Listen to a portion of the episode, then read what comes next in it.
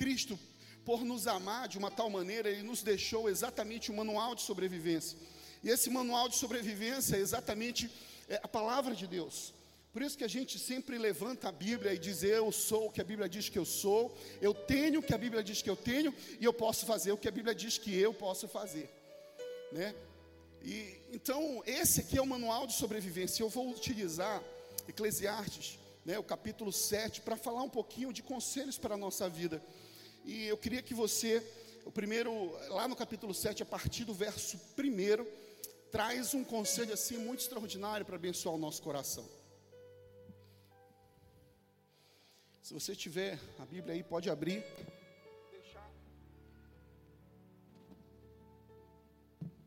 Abra e deixa ela aberta no capítulo 7 de Eclesiastes, a partir do verso 1. Ele diz assim: A melhor, melhor é a boa fama do que um unguento precioso, e o dia da morte melhor do que o nascimento. Ou seja, eu trouxe uma versão aqui da Bíblia Mensagem, diz assim: Uma boa reputação é melhor que muito dinheiro no bolso, e o dia da morte é melhor do que o dia do nascimento. O que quer dizer isso? Gente, quantas vezes a gente vê as pessoas ricas, as pessoas, é, o, o salmista Asaf, o Asaf, quando escreveu o Salmo 73, ele estava exatamente incomodado com os maus, porque ele dizia que os maus prosperavam e ele não tinha essa prosperidade toda.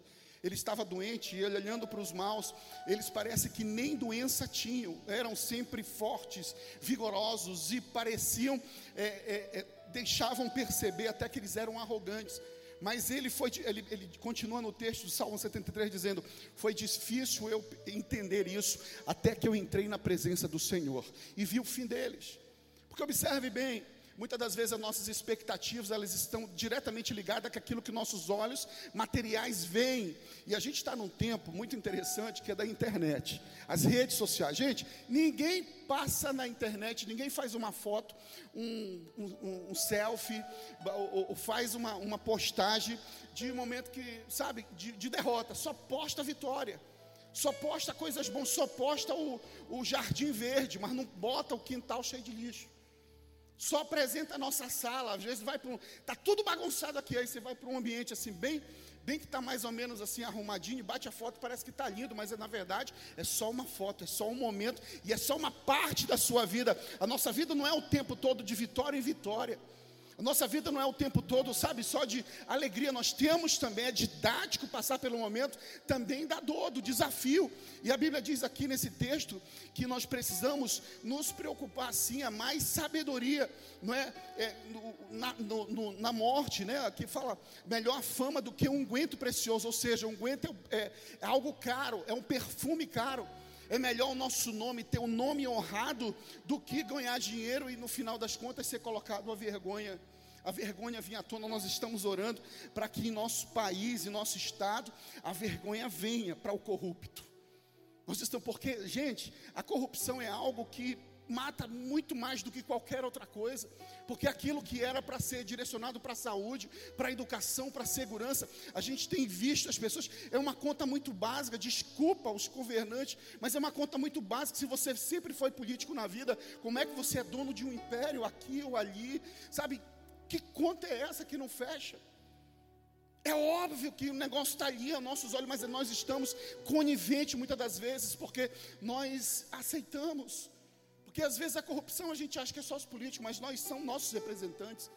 Muitas das vezes a nossa carteira ela foi comprada. Muitas das vezes a gente fura a fila. Muitas das vezes a gente utiliza a nossa influência para deixar para trás aquele que acordou mais cedo e estava lá e pagou um preço que você não pagou, mas você tem influente, você é influente, você conhece pessoas e você acaba usando essa influência para se favorecer em detrimento de outro. A gente vê isso em concurso público, a gente vê isso em tantas coisas. Mas a Bíblia fala aqui, é um conselho para a nossa vida, é melhor, melhor é a boa fama, ou seja, a sua reputação, o seu nome, do que é, o dia da morte, é melhor a boa fama do que esse tesouro acumulado em função de algo errado que fizemos, algo errado que foi feito. E é melhor o dia do é melhor o dia da morte do que o dia do nascimento. Por quê? Porque no dia da morte, amigo, é morte. A gente está ali, é, aliás, no dia do nascimento é, é, é, tudo alegria. A gente vai nas casas, eu sou como pastor, a gente vai às vezes nas casas, né? Tá ali alegre, nasceu uma criança, é só festa. A gente nem reflete muita coisa, não. A gente vai lá, a gente celebra junto. No dia do aniversário, quem é que faz reflexão? A gente não faz reflexão. Não é? A gente está de celebrante, a gente está alegre. Então a mesma coisa, a forma do nascimento. Quando nasce alguém, a gente sempre fica alegre, mas na hora da morte não na hora da morte faz a gente refletir. Eclesiastes 7,2 diz: Melhor é ir à casa onde há luto é, do que ir à casa onde há banquete, porque naquele, naquela está o fim de todos os homens, e os vivos se aplicam ao seu coração. Ou seja, a morte ela lembra nossas limitações. E nesse momento a gente começa a fazer uma reflexão. Nós começamos a refletir, a ressignificar a nossa vida. A morte ela, ela coloca em nós um, sabe, reticências, coloca em nós um local em que a gente vai assim, meu Deus, será que eu estou fazendo é, certo? A gente começa a refletir, a gente vê pessoas tão novas, muitas das vezes vem um confronto quando a gente vê alguém muito novo que perdeu a vida. E a gente começa a pensar, a fazer uma reflexão interior e disse, será que é isso mesmo? Às vezes a gente é, quando a gente perde alguém, muita gente perdeu ente querido nesse tempo agora de pandemia, e quando a gente perde alguém, a gente sempre pensa, poxa, poderia ter pedido perdão, poxa, eu poderia ter feito mais, poxa, eu poderia ter visitado, eu poderia ter dado atenção, poxa, eu poderia, eu poderia, mas você não pode mais, ela já foi. Nós precisamos entender isso. Aqui a sabedoria são conselhos para a nossa vida que nós precisamos entender que há mais sabedoria melhor é ir à casa onde há luto do que ir à casa onde há banquete, porque naquela está o fim de todos os homens e os vivos aplica no seu coração. Ou seja, nós aprendemos lições no tempo da dor nós aprendemos lições no tempo da perda. Aqui ele está falando de morte física mesmo, mas às vezes uma perda que a gente passa, também nós devemos aprender a lição. Às vezes o que morreu é um relacionamento, às vezes o que morreu foi um trabalho, um emprego, uma empresa. Isso também nós precisamos aprender. A lição para a gente aprender. Não passe na vida sem aprender, não passe pela tribulação sem aprender. Eclesiastes 5, continuando, diz assim: é melhor ouvir a repreensão do sábio do que ouvir alguém a canção do tolo. Ou seja, é melhor ouvir a repreensão do sábio do que ouvir alguém a canção do tolo. Sabe o que é isso? Conselhos errados. Às vezes a gente está quebrado, está numa situação precisando de conselho, e a gente vai se aconselhar com alguém mais quebrado que a gente, que está precisando da graça e do favor mais do que a gente. Nós precisamos nos aconselhar com pessoas maduras, idôneas, que tenham testemunho não de falar, mas de vida. Porque a nossa vida, o nosso comportamento fala mais alto do que aquilo que eu falo. Essa, esse conselho, é, às vezes, quando a gente está só com os amigos que só falam o que a gente quer, só faz inflamar o nosso ego. É o que esse texto está dizendo. A, é, ouvir, é mais sábio ouvir a repreensão né? É melhor ouvir a repreensão do sábio do que ouvir alguém a canção do tolo. Eu estou com dificuldade de ver que eu esqueci o meu óculos, mas amém. Vamos lá. Então, é, é, é, a gente tem que fazer essa reflexão. Às vezes o, o sábio, por exemplo, os pais, nosso pai no geral, pai, mãe, sempre nos leva para um local de confronto e de ensino. E a Bíblia diz que Deus ele corrige a quem ele ama e os pais também corrigem a quem ele ama. E às vezes a gente não, a gente só quer ter amizade, estabelecer relacionamento com pessoas que inflam o nosso ego. Ou seja, as canções tolas, canção que é cantar. Cantar é louvar alguém. Sabe dizer, oh, não, você pode, você dá conselhos maus, te leva por caminhos ruins. Mas observa para a vida da pessoa, a dica é essa: olha para a vida da pessoa, será que você gostaria de ter a vida que ela tem? Precisamos nos aconselhar aqui na igreja. Nós temos um grupo de 16 pastores, nós temos os nossos líderes de G6. Ou seja, você não tem como dizer, poxa, ninguém me aconselhou. Há uma porta aberta, escancarada, que a gente não tem como, muitas das vezes, ficar o tempo todo ocupando a Deus. Deus me revela qual é a situação do irmão ou da irmã. Basta você procurar meu WhatsApp, o meu celular, o da Sandra, está em todos os grupos de Lagoinha. O nosso celular pessoal, a gente nem tem outro celular da igreja, só da igreja. É o nosso celular pessoal, então tá lá.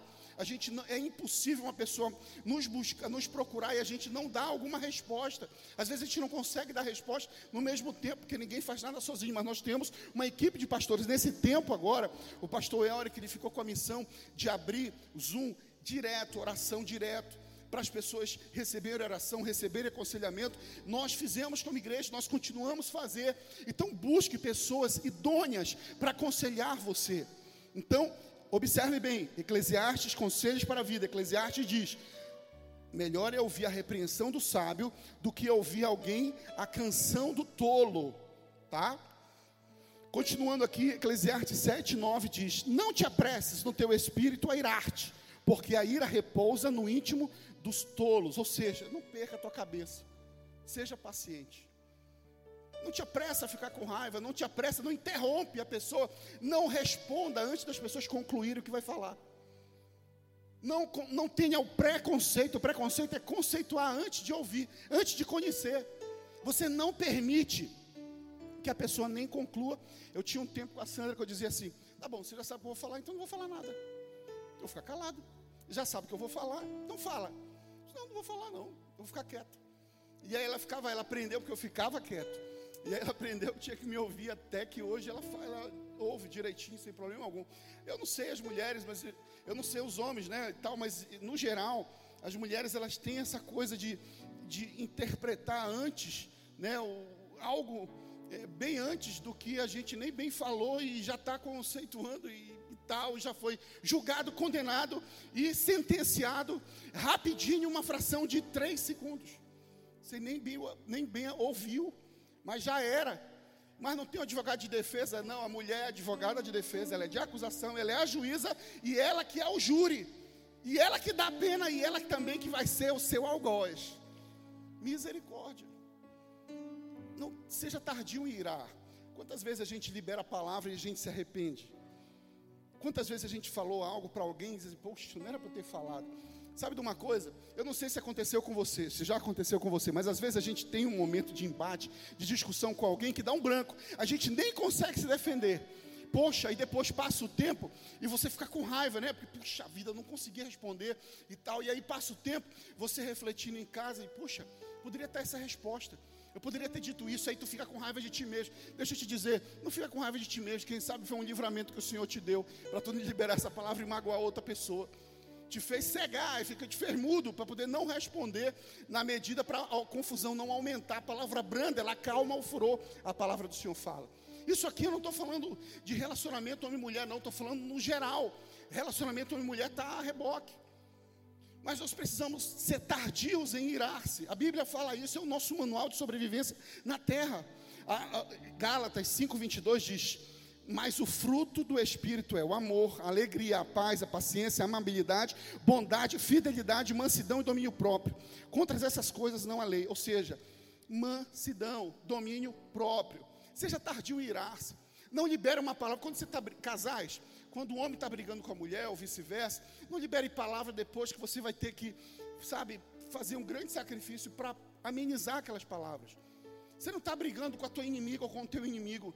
Você pode estar havendo ali um tempo de desavença com a pessoa que você ama, que você entregou seu coração, que você quer estar tá dividindo a vida. Então não libere palavra que depois vai ser custoso você reconstruir o relacionamento, a confiança, o respeito. Todo relacionamento precisa ser baseado em amor, respeito acima de tudo. Um relacionamento sem respeito, o homem que libera ou a mulher que libera a palavra que fere, que mexe na identidade do homem, da identidade da pessoa, isso é algo é, é, é só Deus, a, pra, a só mesmo a graça de Deus para fazer o milagre de restaurar esse relacionamento.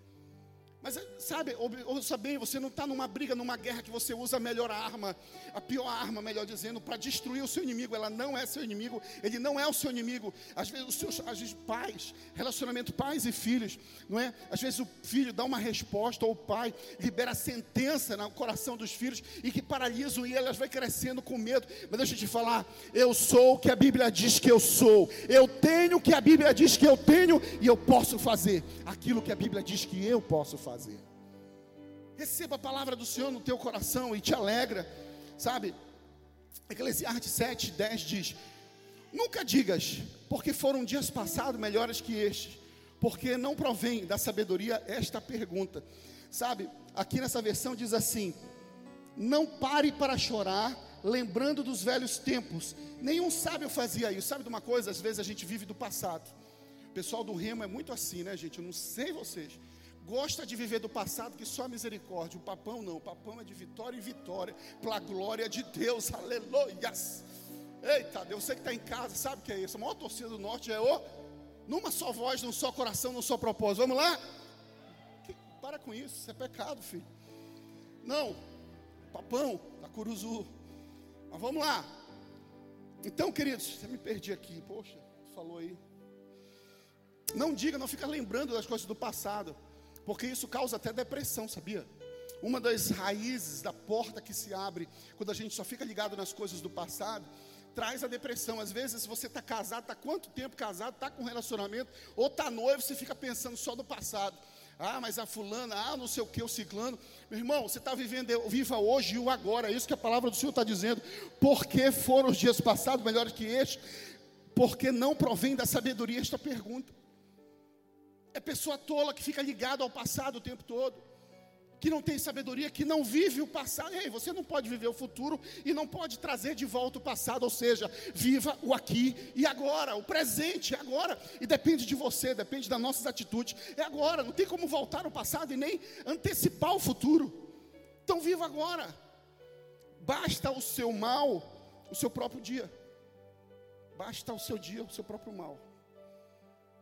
A gente tem que pensar nisso. São sabedorias, são ensinos que o Senhor coloca como conselhos para a nossa vida aqui em Eclesiastes.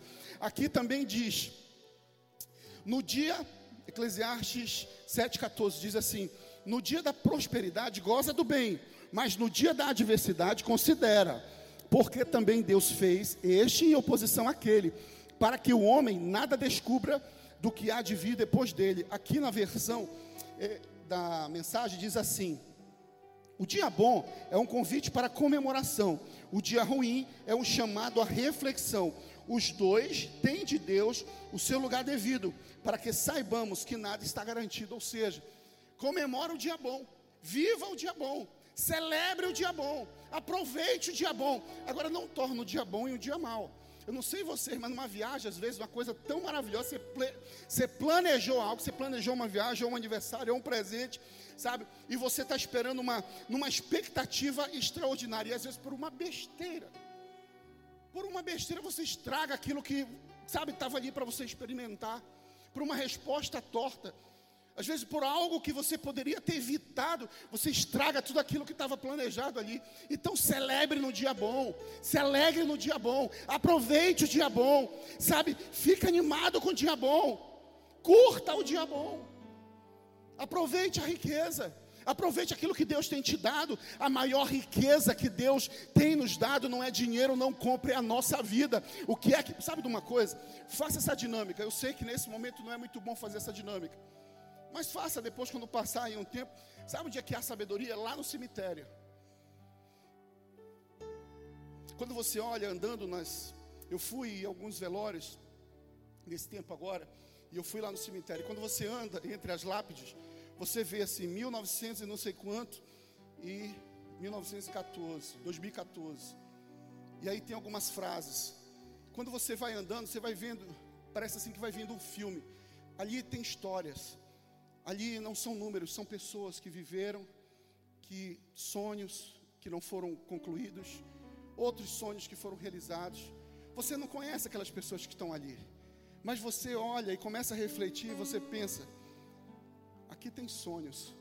Aqui tem pessoas que, sabe, foram influentes. Tem pessoas que nem foram tão influentes. Tem pessoas que viveram de uma forma bem feliz, alegre. Tem outras que não. São coisas para a gente refletir. Nós precisamos, não podemos passar a vida sem pensar, sem refletir.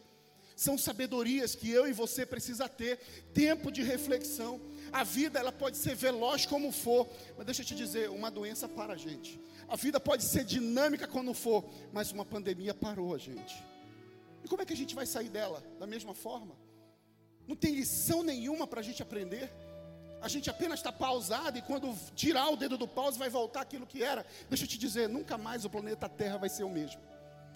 Não vai ser mais o mesmo, a economia não vai ser mais o mesmo, as organizações não serão mais as mesmas, as nações não serão mais as mesmas. Mas deixa eu continuar.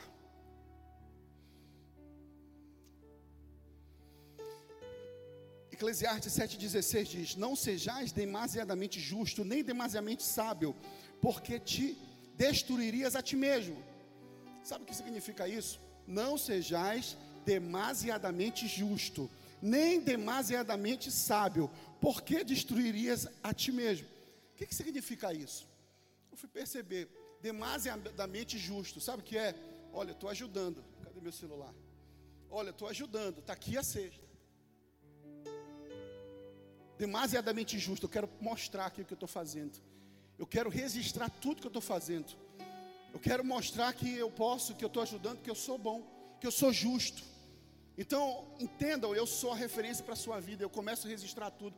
Mas sabe, Mateus 6,3 diz: Mas quando tu deres esmola, ou seja, quando tu ajudares alguém, não saiba a tua mão esquerda o que faz a tua direita. Gente, é interessante que a Bíblia ela tem resposta para tudo para a nossa vida ela tem direcionamento para tudo, é o nosso manual. Nós precisamos ler mais a palavra do Senhor.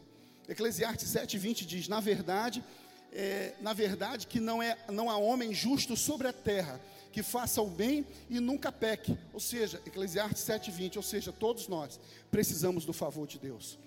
Por mais justo que você se julgue, por mais reto que você se julgue, a Bíblia está dizendo que não há homem justo nem reto, a não ser que Deus tenha colocado a mão e transformado aquele pecador em um vaso de honra, transformado um vaso de desonra em um vaso de honra. A Bíblia fala que a glória da segunda casa será maior que a da primeira. Não importa como você esteja, nós conhecemos grandes testemunhos de pessoas que eram vasos de desonra, relacionamentos que estavam quebrados, destruídos, desesperançados. Já não havia solução, mas o Senhor foi lá e resgatou, porque ele veio exatamente buscar e salvar aqueles que estavam perdidos. Basta apenas uma coisa: confiar no Senhor, descansar no Pai, e entregar a Ele as nossas ansiedades, entregar a Ele as nossas, as nossas dúvidas, entregar a Ele as nossas respostas, buscar nele as nossas respostas. Tampouco apliques no teu coração as palavras que se disserem, para que não venhas ouvir o teu. Ah, está aqui outro texto, outra, outra, outra informação interessante.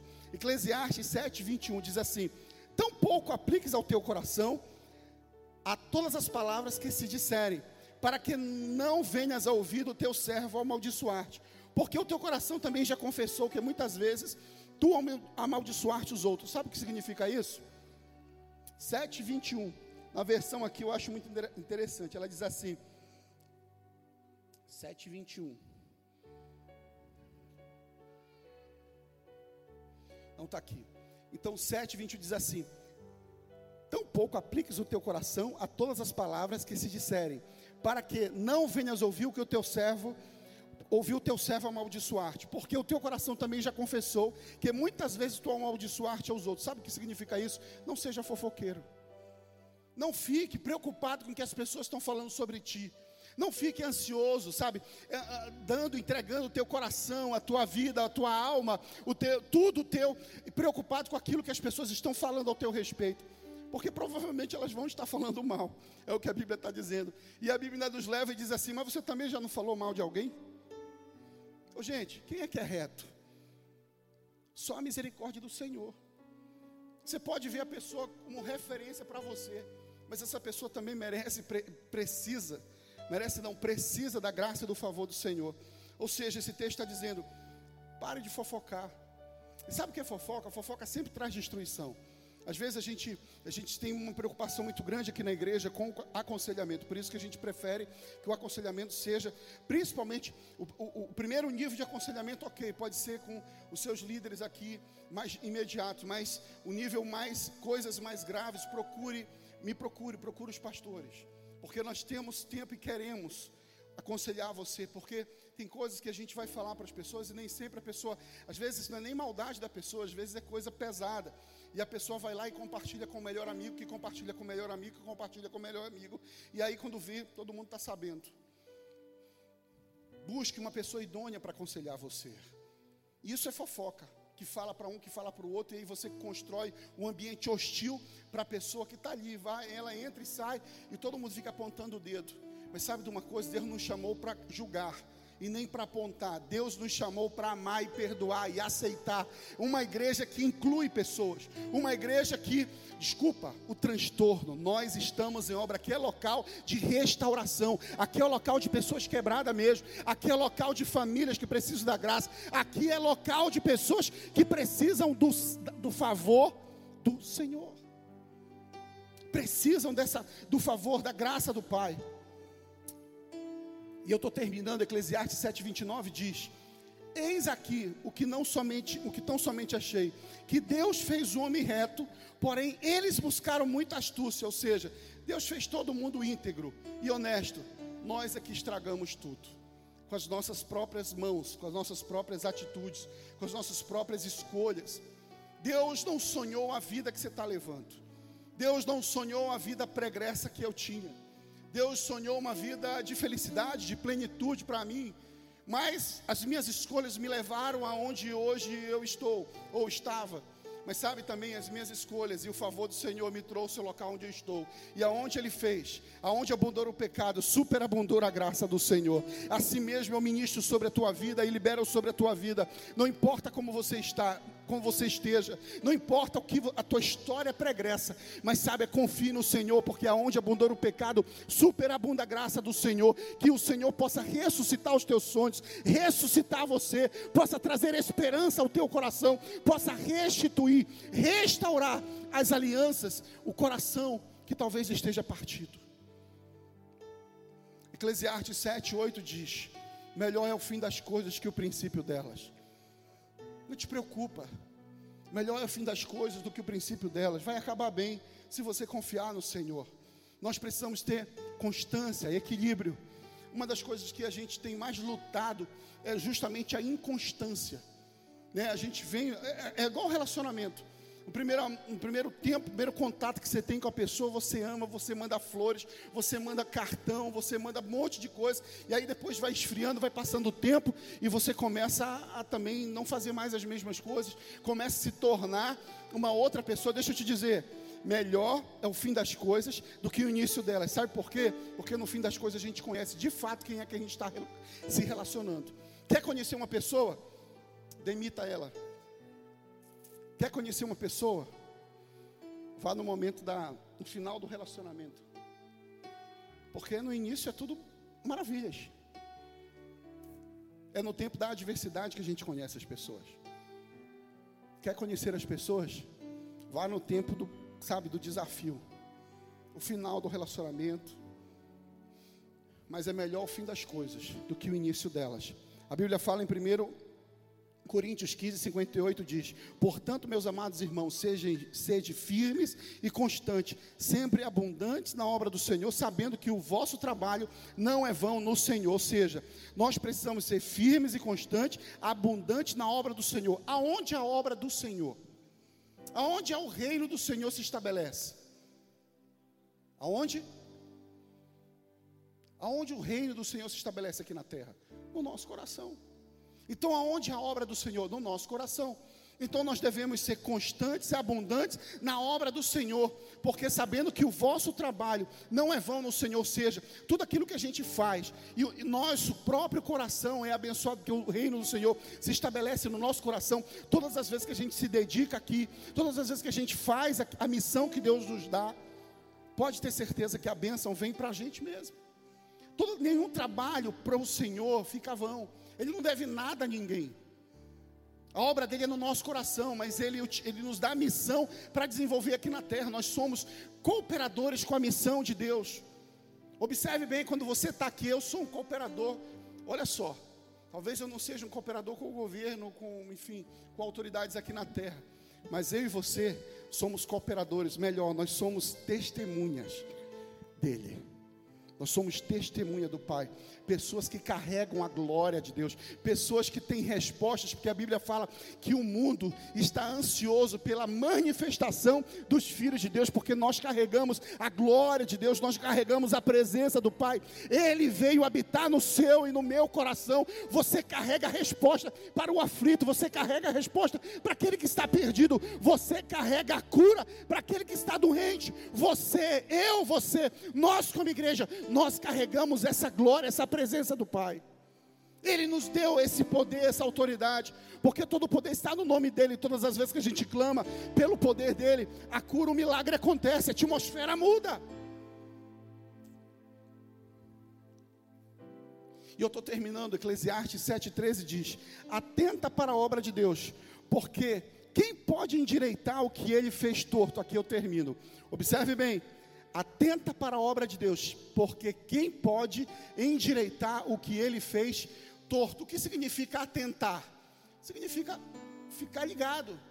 Observe bem, nós passamos por esse momento, ainda estamos ainda na, nesse tempo de isolamento, mas nós passamos por esse pelo lockdown, né? Então a gente teve que fazer um isolamento ainda mais é, é, forte, mais sério, mais não podíamos fazer o que a gente está fazendo agora. E você observou que o próprio governo ele estabeleceu aquilo que é prioridade. Então muitas coisas foram saindo da nossa vida, nós tivemos que abrir mão porque não eram prioridade. E é interessante o que eles colocaram como é, prioridade. Se você observar, as coisas que foram colocadas como prioridade são coisas que são relacionadas à vida. Por exemplo, sistema de saúde. Por exemplo, os supermercados. As duas principais coisas que deixaram como prioridades relacion, são relacionadas à manutenção da vida. A nossa prioridade é a nossa vida. Agora, a nossa vida tem sido para a glória de Deus ou tem sido um vaso de desonra? Para nós, para nossa família, para o nome do Senhor. Sabe, a gente precisa atentar o que, que significa. Tem, tem, a gente está aprendendo que nesse tempo coisas foram entortadas, foram retiradas da nossa vida. Quando a, a, vida voltar ao normal, quando a vida voltar, quando a gente tudo for liberado, deixa eu te dizer, não acrescente de novo aquilo que o Senhor já tirou da tua vida. Talvez nesse tempo de isolamento você perdeu um relacionamento. Não acrescente de volta alguém que o Senhor já tirou da tua vida, porque não era bênção para você, não passou na prova com com você. Não entendeu? Talvez você entenda bem aquilo. Nós precisamos discernir os tempos. Não é discernir com os nossos olhos materiais, mas com nossos olhos espirituais. Observe, tem coisas que foram tiradas de nossas vidas que não serão agregadas mais. Não permita, não, não, não espere que seja agregado, porque Deus tirou. Quem pode endireitar o que ele fez torto? Nós precisamos aprender com esse tempo, nós precisamos estar vigilantes vigiar, ficar atento na espreita, ficar esperto, como aquele vigilante lá de dia, sabe? Ele fica o tempo todo ligado, prestando atenção. Se há alguma ameaça, nós que o Senhor traga ao teu coração, a tua vida, desenvolva a vigilância. Desenvolva a vigilância. Desenvolva essa é, essa essa cara essa essa essa bênção que é estar atento às coisas que estão acontecendo ao teu redor. Não passe indiferente, não seja indiferente. Está acontecendo tanta coisa e você passa indiferente, passa do lado do perigo. Seja vigilante, esteja atento. Também a, a, esse texto diz discernir. Discernir no dicionário significa perceber claramente, perceber, entender. Discerna o tempo que você está vivendo discerna e aprenda o tempo com o tempo que você está vivendo. Aprenda com as lições. Não passe sem discernir, sem entendimento. Não é com o teu entendimento natural, é com o sobrenatural que eu estou falando. Também diz, ter atenção. Ou seja, o que Deus tem tirado, você tem que fazer essa reflexão. O que é que Deus tem tirado da tua vida ao longo desse processo que a gente está vivendo? O que é que Deus tem tirado? O que é que você tem aprendido que nem tinha tanto valor, não era tanta prioridade assim? Não traga de volta, já foi. Não traga de volta aquilo que o Senhor já tirou. Sabe, tem coisas que foram ruins, mas tem coisas que a gente aprende lições muito boas com isso que está acontecendo. Por exemplo, a tecnologia, ela aproximou demais. Mas observe bem que a mesma tecnologia que aproxima é a tecnologia que a gente viu, eu estou vendo direto na televisão. Olha como, como as coisas são sutis. Jovens, fiquem bem atentos a isso. E em nome de Jesus, fiquem vigilantes, discirna Jovem, papai e mamãe, discirna o que eu vou dizer. Vá lá, está passando direto na televisão um comercial do WhatsApp. O WhatsApp agora você pode fazer videoconferência pelo WhatsApp. E ele mostra quatro jovens fazendo coisas diferentes nas suas casas e depois ele junta, vê, bateu a hora, ele junta e começa a videoconferência. E aí tem uma não fala, mas está escrito: o que vocês fazem só fica entre vocês.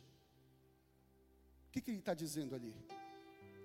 São jovens, cheios de saúde. O que vocês fazem só fica entre vocês. Ele está falando da segurança, mas ele também está falando de o que vocês fazem só fica entre vocês.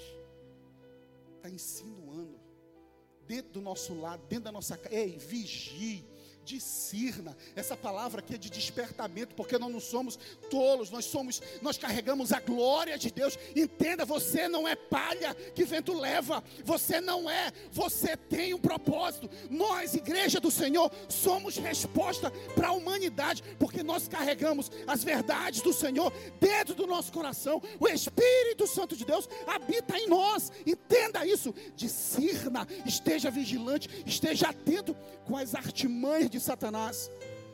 Ninguém revoga um decreto de Deus. Por isso não tem como endireitar aquilo que ele entortou. A palavra de Deus ela não volta atrás.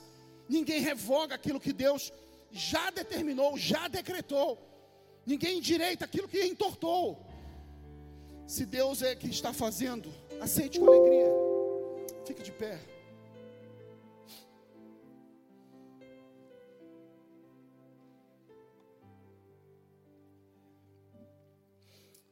Fique de pé no seu lugar, por gentileza. E que você entenda, essa palavra de hoje ela foi um ensinamento para nossas vidas. Foi exatamente Eclesiastes capítulo 7. Lá tem vários princípios, eu não, evidentemente não esgotei aqui. Nós temos pouco tempo. Mas somos igreja do Senhor. E nós precisamos discernir o tempo que estamos vivendo como igreja do Senhor, nós não podemos passar despercebido, desapercebido, desatento. Tem tantas coisas que nós, como igreja, nós, como cristãos, nós, como pessoas que carregamos a glória de Deus, podemos nos posicionar e devemos nos posicionar, porque deixa eu te falar, os filhos das trevas estão se posicionando o tempo todo, e a gente sendo levado, a gente sendo enganado, sem discernir, sem entender, mas sabe, não importa como você tenha chegado até aqui. Não importa se ao longo da vida, tudo isso que eu falei aqui, ao longo da sua vida, você já tenha praticamente rasgado tudo que eu li aqui.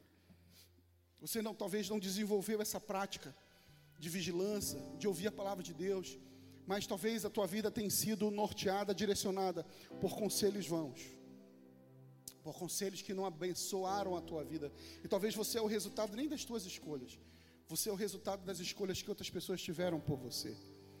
Porque são teus amigos, são tuas amigas. São pessoas que você ouve mais. São pessoas que estão mais próximas. Sabe? O Espírito Santo de Deus é Deus. Tem o Deus Pai, Deus Filho e Deus Espírito Santo. Ele não quer estar próximo de você. Ele quer estar, ele quer estar dentro de você. Ele quer habitar em você. Nós carregamos a glória do Pai. Romanos 10, 9 diz: Se você confessar com a sua boca que Jesus Cristo é o Senhor e crer em seu coração que Deus ressuscitou dentre os mortos, você será salvo. Hoje, nesse momento, nós vamos orar. E nós vamos orar por pessoas que querem ter um novo começo com o Senhor. Pessoas que querem recomeçar. Pessoas que querem ter uma nova chance. Sabe? A igreja intercede. A igreja intercede de olho fechado.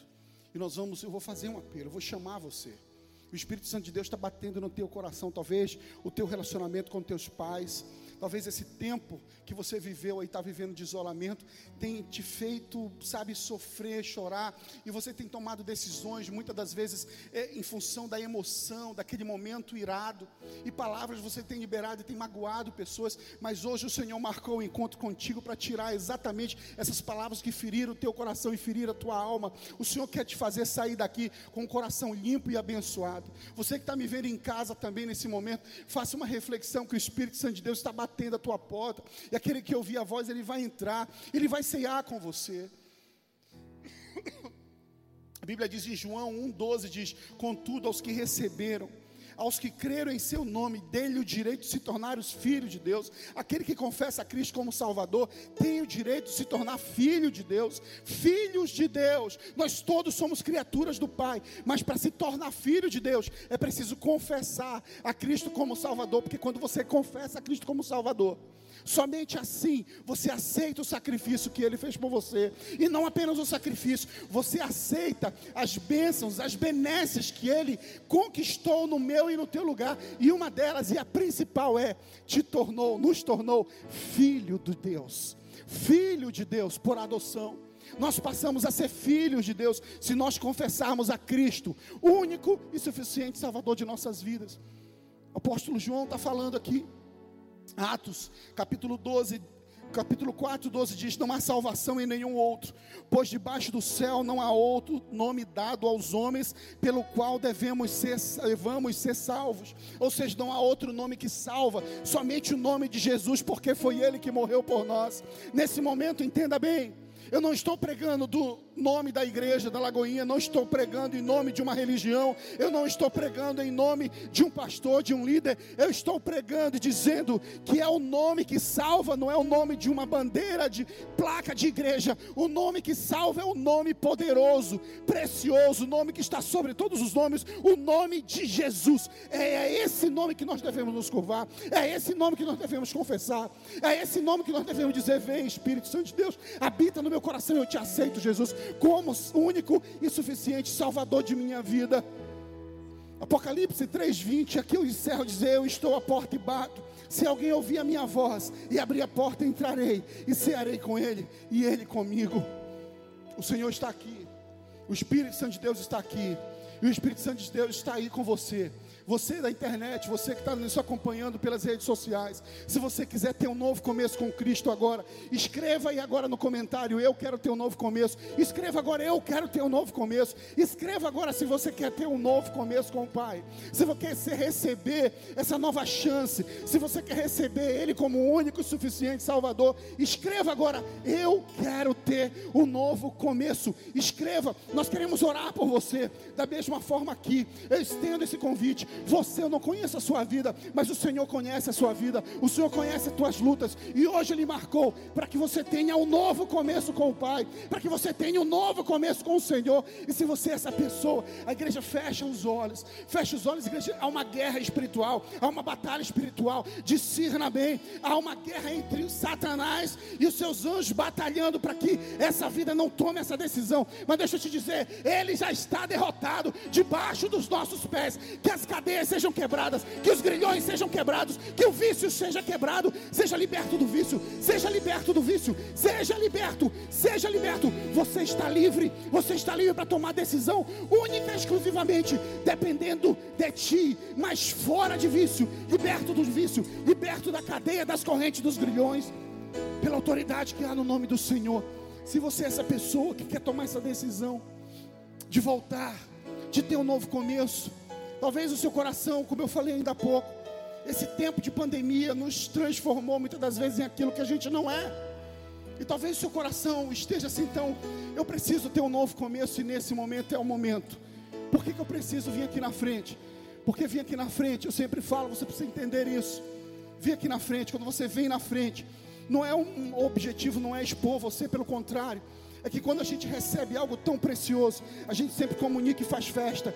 A gente comemora do dia do nosso aniversário. E ninguém comemora aniversário ali quietinho, escondido dentro do nosso quarto. Não, a gente chama os nossos amigos, os nossos familiares, a gente celebra. Quando a gente passa no vestibular, a gente chama os nossos amigos e celebra. Nós comemoramos na frente das escolas, com nossos amigos, nossos pais, nossos familiares. As decisões mais importantes, nós chamamos as pessoas para comemorar. E se tem a decisão mais importante que você pode tomar nessa noite, é exatamente aceitar ao Senhor como Salvador. E nós queremos celebrar com você, nós queremos ser essa família para abraçar, para receber você. Nós vamos celebrar nessa noite essa sua decisão.